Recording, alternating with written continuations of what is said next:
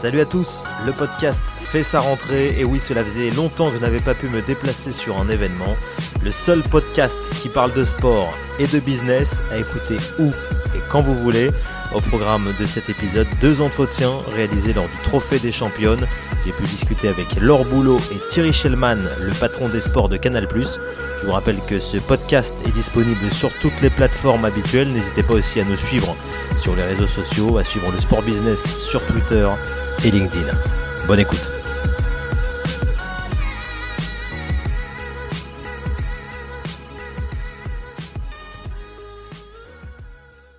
Euh, vous êtes un peu comme la saison dernière, alors un peu sur, euh, sur tous les terrains, avec le PSG, avec, euh, avec Canal. Comment, comment vous arrivez à gérer tout ça? C'est vrai que j'ai une vie assez remplie, on va dire ça comme ça, mais passionnante. vraiment, ça a démarré sur des, chapeaux de roue et la chance que j'ai, c'est que je me retrouve dans une vie épanouissante après le football, ce qui n'est pas toujours gagné. Et, euh, et là aujourd'hui, euh, c'est une journée particulière parce que c'est le trophée des championnes et que euh, et qu'on s'investit tous les jours pour pour essayer de, bah, de progresser chaque année. Et tout le monde est au courant qu'on a un ogre.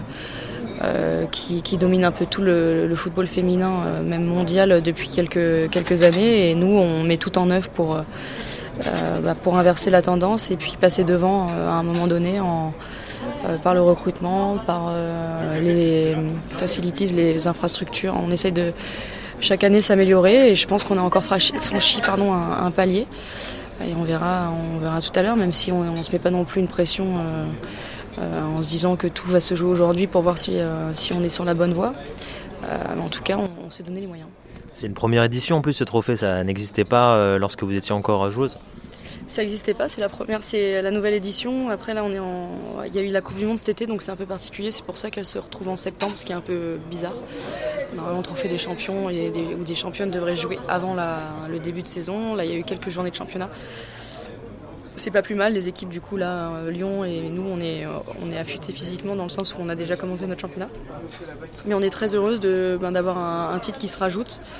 Euh, un titre à jouer, c'est une chance, donc il faut le saisir et on va, on va tout faire pour aller décrocher le premier titre de la saison. Vous vous attendiez à un tel engouement autour de la Coupe du Monde euh, féminine au niveau bah, des spectateurs dans les stades, des audiences? C'était surprenant pour vous? Euh, Je m'attendais à quelque chose de très positif. Après, c'est vrai que j'étais quand même surprise de. Euh, de l'intérêt, euh, de la puissance de l'événement quand même. Euh, effectivement, euh, les, scores télévisuels, je m'attendais à des bons scores, mais là, je pense que ça dépasse tout ce qu'on pouvait imaginer, que ce soit en France, mais même à l'étranger. Il y a eu des records qui ont été battus aussi sur la BBC. on fait beaucoup plus que des matchs de foot masculin. Donc c'est des éléments forts et des indices précurseurs et très positifs pour, pour la suite et qui annoncent qu'il y a une vraie économie qui va se, se créer autour du football féminin. Et euh, effectivement, je savais que les matchs de la France, il y aurait, il y aurait des stades pleins. Mais alors, euh, de m'imaginer que les stades seraient quasiment tous pleins pour des équipes euh, moins connues ici, non, je l'aurais jamais pensé en toute objectivité, même si je suis très optimiste. Donc, euh, donc top. C'était effectivement une très belle Coupe du Monde. L'ambiance, elle était là. Euh, les stades étaient magnifiques. Euh, on a pu découvrir, faire le rayonnement aussi de la France. Et, bravo en tout cas à tous ceux qui ont, organisé cette Coupe du Monde. On voit que des marques s'intéressent hein, de plus en plus au football féminin. C'est le cas d'Arkema qui a pris le naming du championnat. Mais on peut dire que vous êtes un peu une pionnière, vous, à ce niveau-là, parce que vous avez, on dire, engrangé entre guillemets beaucoup de partenariats. Je pense à Nike, à Orange, Hublot récemment. Comment vous le vivez peut-être Comment le vivent plutôt vos, partenaires qui n'ont peut-être pas cette chance? Ben, euh, les, sponsors individuels arrivent de plus en plus. Hein. Euh, on, a, des filles qui sont sponsorisées par des marques. Euh, je pense notamment à Christiane, Christiane Handler, notre, gardienne de but chilienne, qui est une vraie, qui est une vraie star dans son pays et qui a des sponsors vraiment énormes. Je pense à Samsung. elle a aussi ouvert des écoles là-bas à son nom, 7 ou 8 écoles de football euh, Grace Gayero avec Coca-Cola. Voilà, ça se développe en individuel. Là, ça, bien Arkema, c'est plus un sponsor collectif. Donc, euh, donc voilà, c'est des petites choses euh, qui font plaisir. Euh, c'est vrai que les sponsors chez moi, ils étaient arrivés pendant ma carrière. J'en ai encore aujourd'hui, c'est une chance. et je suis consciente de la chance que j'ai. Et même temps, quand je m'engage avec une marque, je joue le jeu à fond pour leur montrer qu'ils ont eu raison de, me choisir pour certainement véhiculer des messages, des valeurs, se servir de mon image aussi pour qu'on soit tous gagnants là-dedans. Et c'est une très bonne chose et moi j'ai toujours bien vécu en tout cas. ça a été toujours un plus en plus du, football. Euh, et, je reste persuadée que ça va aller crescendo euh, avec beaucoup d'autres joueuses, d'autres clubs. Euh, on travaille beaucoup aussi au sein du Paris Saint-Germain. on voit que chez les hommes, on va dire les sponsors globaux Paris Saint-Germain, il y a un énorme travail. c'est hallucinant en, sept 7 ans là le nombre de la progression du sponsoring au Paris Saint-Germain. Mais on essaye aussi nous les filles d'avoir des sponsors propres. Et c'est la tâche, un petit peu la tâche de, mon travail au Paris Saint-Germain, une, de mes casquettes. Les sponsors sont attirés aussi par votre audience sur les réseaux sociaux. Vous gérez tout toute seule ou on vous conseille parfois? Non, non, je gère tout toute seule. Je me suis jamais je suis très chiante avec mes réseaux sociaux d'ailleurs, c'est peut-être la grosse discussion que j'ai tout de suite avec les sponsors parce que je, ne mens jamais. Le texte, je déteste qu'on me donne des textes. Euh, les photos, euh, je veux choisir les photos. Euh, je préfère avoir un gros choix de photos plutôt que. Voilà, je veux quelque chose ou une vidéo. Ou, enfin, je veux que le contenu corresponde à ce que je suis ou à ce que j'ai envie de véhiculer. Donc non, je gère, je, tout toute seule, mais clairement, les réseaux sociaux, quand on connais un petit peu comment ça fonctionne, euh, c'est pas beaucoup, enfin c'est pas énormément de travail. Enfin moi ça me demande pas énormément de travail, c'est du bonus. Euh, aujourd'hui, les réseaux sociaux font partie intégrante euh, de ma de ma vie, mais des générations, de la vie des générations qui arrivent. Et euh, il, suffit juste de bien le gérer, de ne pas en donner trop, trop d'importance. On me dit que je suis très active, mais je suis pas tant active que ça. Je, je, surposte pas tant que ça. Il faut trouver, je pense, un bon dosage dans les posts, dans ce qu'on montre. Il faut en garder pour soi. On a aussi une vie privée, donc euh, moi, il y a des choses que je ne publie pas sur mes réseaux sociaux. Euh, et puis, en ce qui concerne les commentaires, il y a deux écoles. Il y en a qui lisent, il y en a qui lisent pas. Moi, je sais que je n'ai rien. Ça m'évite d'avoir des, commentaires de tomber sur des commentaires qui sont euh, désobligeants. Dernière question sur euh, un programme que vous réalisez pour euh, la Web TV du Paris Saint-Germain. ces insights qui ont commencé, je crois, la saison dernière déjà. C'est vous qui les avez proposés ou c'est comment ça s'est fait cette création? C'était donc c'est 20% de mon contrat sont avec les médias du club. Donc cette partie c'est un peu pour le hand et les femmes, mais c'est essentiellement effectivement pour le football masculin. Donc c'est une autre c'est une autre partie de mes semaines. Et je dois avouer que c'est passionnant, franchement. Euh, je m'éclate à faire ce reportage. Euh, non, on s'est posé autour d'une table pour réfléchir à un concept, pour m'inclure dedans, savoir euh, où est-ce que je pourrais apporter, faire quelque chose. Et puis c'est vrai qu'on a commencé un petit peu. on a trouvé le nom, bon. Et puis, et puis au fur et à mesure, le concept s'est amélioré.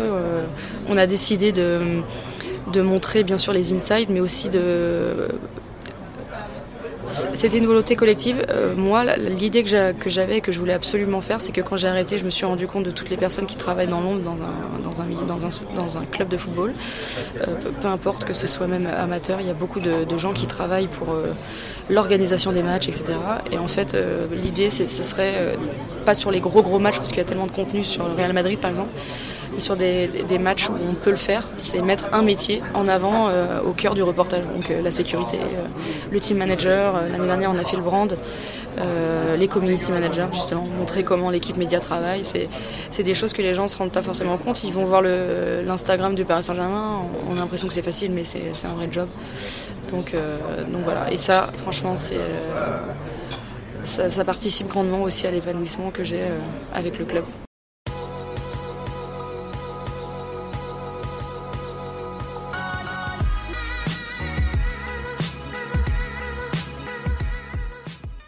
Thierry Schellman, le directeur des sports de Canal+, on est à quelques minutes du coup d'envoi de ce trophée des championnes.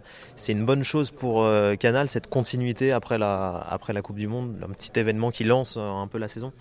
Bah, C'est une très bonne chose parce que c'est une nouvelle compétition qui a pris corps euh, dans un, suite à un échange avec le président de Grette. On se voit assez régulièrement, donc déjeuner. Échange sur le développement du football féminin qui tient à cœur au groupe Canal et qui me tient à cœur évidemment.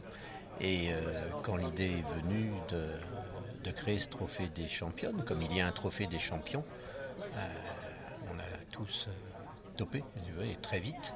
Alors c'était un peu avancé dans, la saison par rapport au calendrier de, de l'équipe du PSG et de l'équipe de l'OL. C'est pour ça qu'il est à cette date alors que l'AD1 qui va recommencer. La saison prochaine, il sera en avant-saison.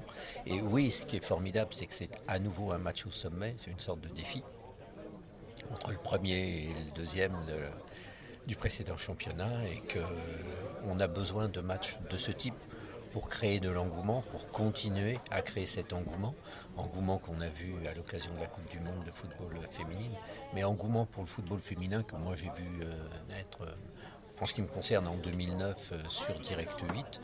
Et en 10 ans, quand on voit les résultats de cette Coupe du Monde et quand on voit l'équipe de France qui joue dans des stades pleins et de belles audiences de télévision, on dit que le, modèle va se reproduire.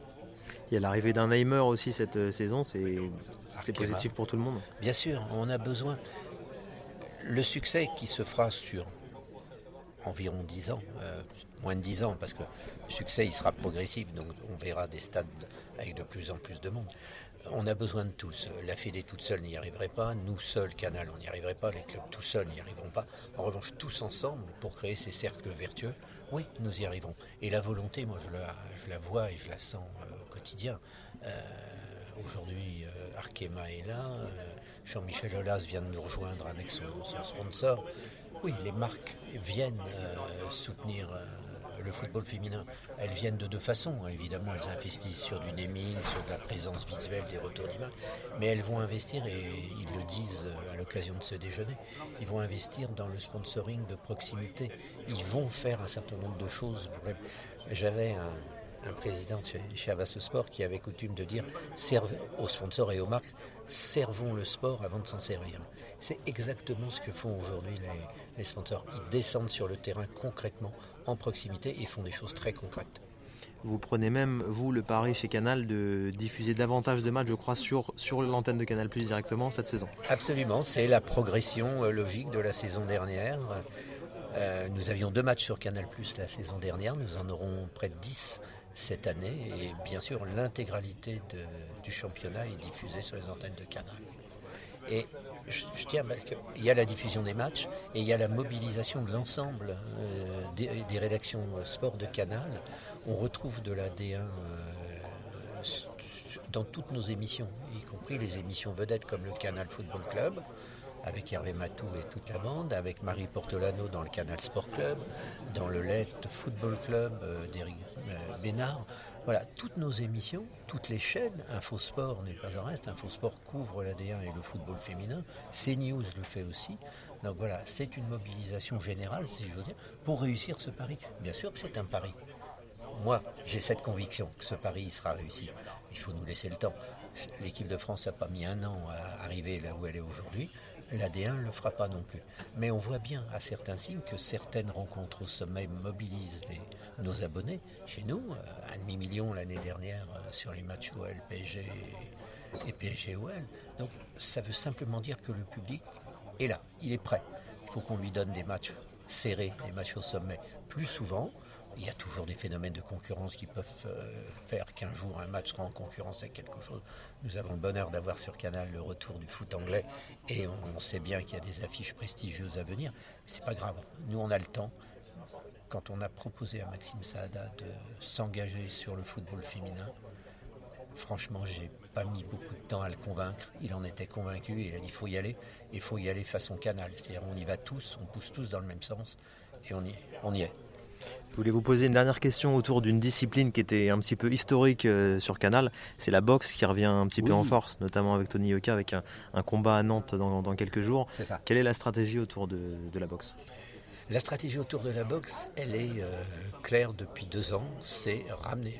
La boxe est dans l'ADN de Canal. Et donc là aussi, quand on a proposé à Maxime Saada le retour de la boxe sur Canal après quelques années d'absence, on a eu une stratégie double une avec Tony Yoka et c'est la première fois euh, qu'un diffuseur signait avec un boxeur. Généralement, on, achète au fur et à mesure qu'elle se présente des rencontres, des réunions. Là, on a pris le pari d'accompagner Tony, euh, sur 5 ans, euh, ce qui pourrait être suffisant pour disputer un titre de champion du monde. Donc voilà, là encore, quand on connaît la boxe, on sait qu'il faut de la patience. Joshua n'a pas rencontré, quand il a commencé à boxer, le numéro 2 mondial de suite. Donc cette patience est en train de payer parce que Tony euh, va rencontrer le 7 décembre le 16e boxeur mondial. Ça commence à être difficile. Les marches sont plus hautes à gravir.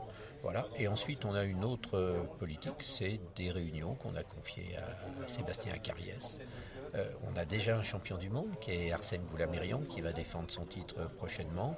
Et nous avons euh, Souleymane Sissoko dans les réunions de Tony Yoka, Michel Soro. Il y a, il y a cet engouement, les abonnés répondent présents, ce qui ne nous empêche pas d'aller chercher quelques grandes réunions nocturnes qui sont aussi dans l'ADN de Canal quand les abonnés aiment se réveiller à 2h, 3h ou 5h du matin pour voir un grand combat de Las Vegas, de Los Angeles. Et on aura d'autres surprises à leur proposer. Merci beaucoup Thierry Gelman. Merci à toi.